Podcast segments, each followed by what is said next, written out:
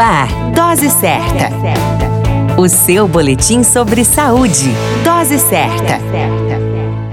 Olá, eu sou Júlio Cazé, médico de família e comunidade, e esse é o Dose Certa, seu boletim diário de notícias, chegando com o tema ausência de dor e suas consequências. A dor é um sintoma extremamente relevante que, em estado grave, pode gerar problemas e incapacitação, dificultando a realização de atividades diárias, chegando a interferir no estado de saúde e humor dos indivíduos, além também das relações sociais e profissionais. Porém, a dor é necessária em nossa vida. Graças a ela, podemos saber quando alguma coisa prejudica o nosso corpo. Sem a presença da dor, poderíamos sofrer consequências graves. Existem doenças que neutralizam a dor e, portanto, a pessoa não sente a dor. Alguns exemplos, como a diabetes mellitus, a hanseníase e a analgesia congênita, neutralizam as terminações nervosas e as pessoas deixam de sentir dor em uma ou múltiplas regiões do corpo. Essas pessoas rotineiramente têm alguma região do corpo lesionada ou mutilada, uma vez que elas não sentem dor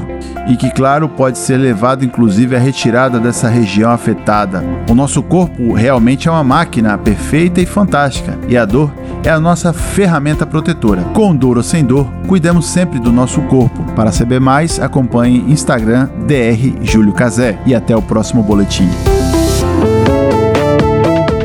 Certa. O seu boletim sobre saúde. Dose certa.